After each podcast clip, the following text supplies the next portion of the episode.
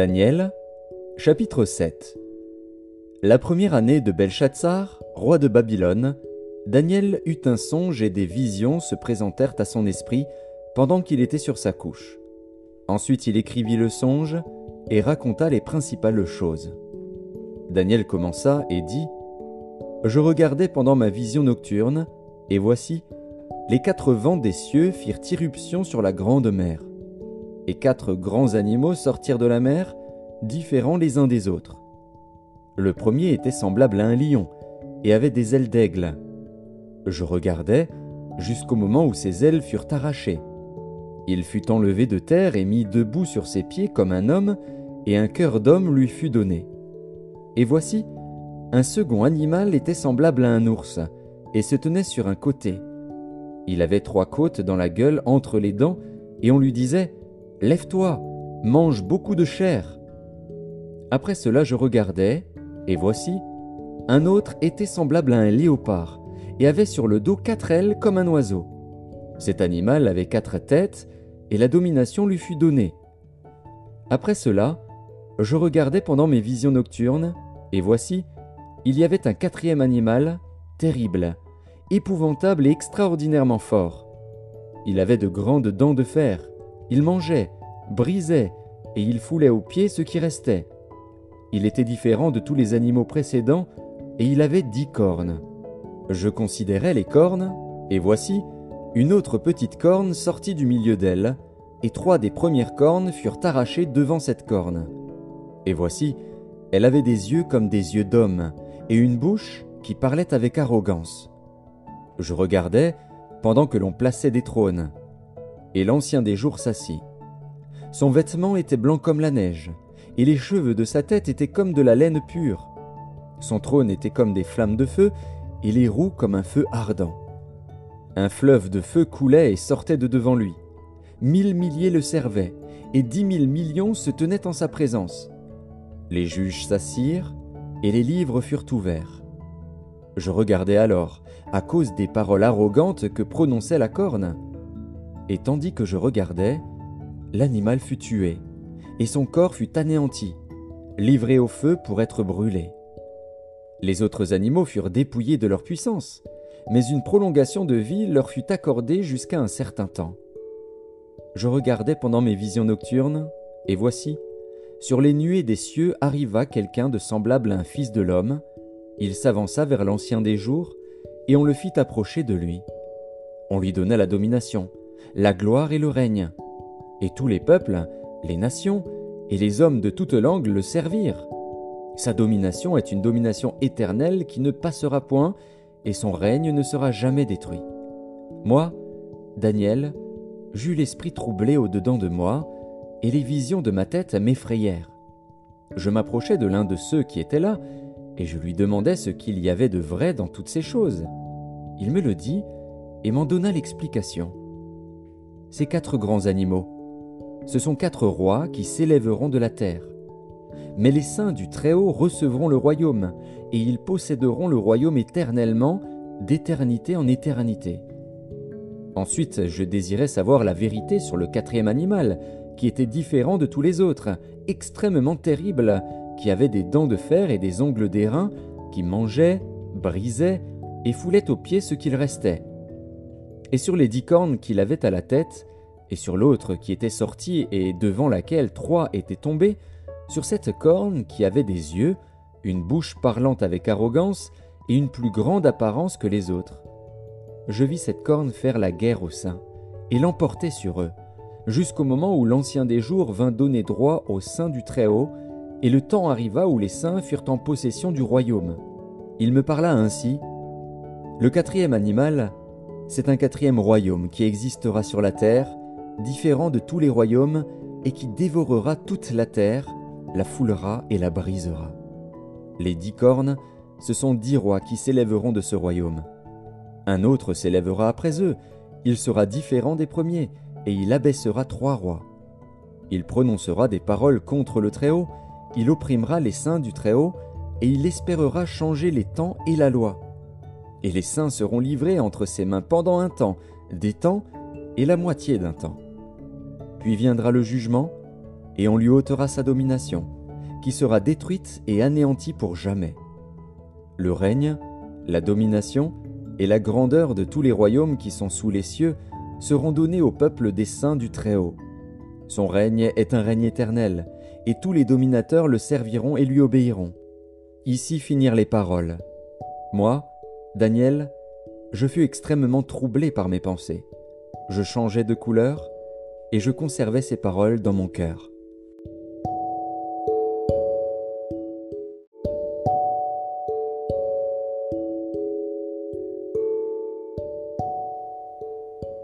Premier épître de Jean, chapitre 2 Mes petits enfants, je vous écris ces choses afin que vous ne péchiez point. Et si quelqu'un a péché, nous avons un avocat auprès du Père, Jésus-Christ, le juste. Il est lui-même une victime expiatoire pour nos péchés, non seulement pour les nôtres, mais aussi pour ceux du monde entier. Si nous gardons ses commandements, par là nous savons que nous l'avons connu. Celui qui dit je l'ai connu, et qui ne garde pas ses commandements est un menteur, et la vérité n'est point en lui. Mais celui qui garde sa parole, l'amour de Dieu est véritablement parfait en lui. Par là, nous savons que nous sommes en lui. Celui qui dit qu'il demeure en lui doit marcher aussi comme il a marché lui-même. Bien-aimé, ce n'est pas un commandement nouveau que je vous écris, mais un commandement ancien, que vous avez eu dès le commencement. Ce commandement ancien, c'est la parole que vous avez entendue. Toutefois, c'est un commandement nouveau que je vous écris. Ce qui est vrai en lui et en vous, car les ténèbres se dissipent et la lumière véritable paraît déjà. Celui qui dit qu'il est dans la lumière et qui est son frère est encore dans les ténèbres. Celui qui aime son frère demeure dans la lumière et aucune occasion de chute n'est en lui. Mais celui qui est son frère est dans les ténèbres. Il marche dans les ténèbres, et il ne sait où il va, parce que les ténèbres ont aveuglé ses yeux. Je vous écris, petits enfants, parce que vos péchés vous sont pardonnés à cause de son nom. Je vous écris, Père, parce que vous avez connu celui qui est dès le commencement. Je vous écris, jeunes gens, parce que vous avez vaincu le malin. Je vous ai écrit, petits enfants, parce que vous avez connu le Père. Je vous ai écrit, Père, parce que vous avez connu celui qui est dès le commencement. Je vous ai écrit, jeunes gens, parce que vous êtes forts et que la parole de Dieu demeure en vous et que vous avez vaincu le malin. N'aimez point le monde, ni les choses qui sont dans le monde. Si quelqu'un aime le monde, l'amour du Père n'est point en lui.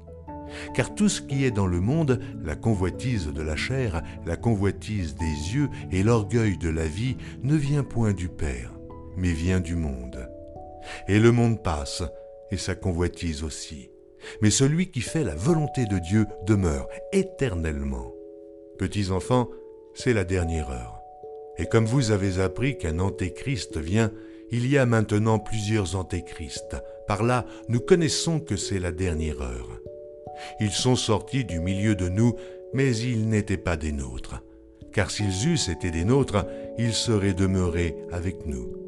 Mais cela est arrivé afin qu'il fût manifeste que tous ne sont pas des nôtres.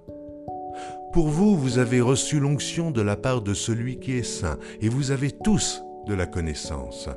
Je vous ai écrit, non que vous ne connaissiez pas la vérité, mais parce que vous la connaissez, et parce que qu'aucun mensonge ne vient de la vérité.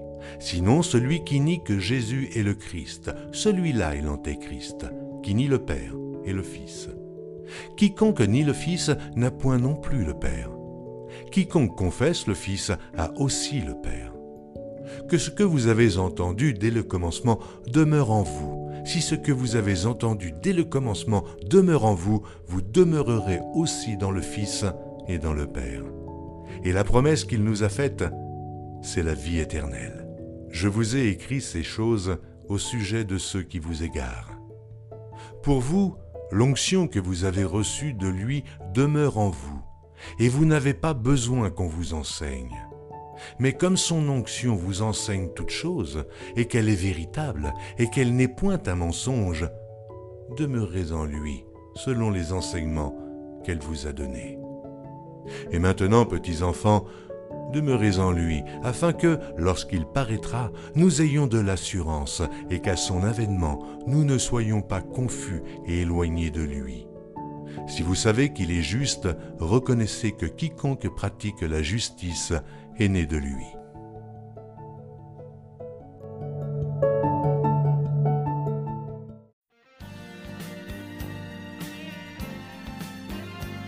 Psaume 136 Louez l'Éternel car il est bon, car sa miséricorde durera toujours. Louez le Dieu des dieux car sa miséricorde durera toujours. Louez le Seigneur des seigneurs, car sa miséricorde durera toujours. Celui qui seul fait de grands prodiges, car sa miséricorde durera toujours.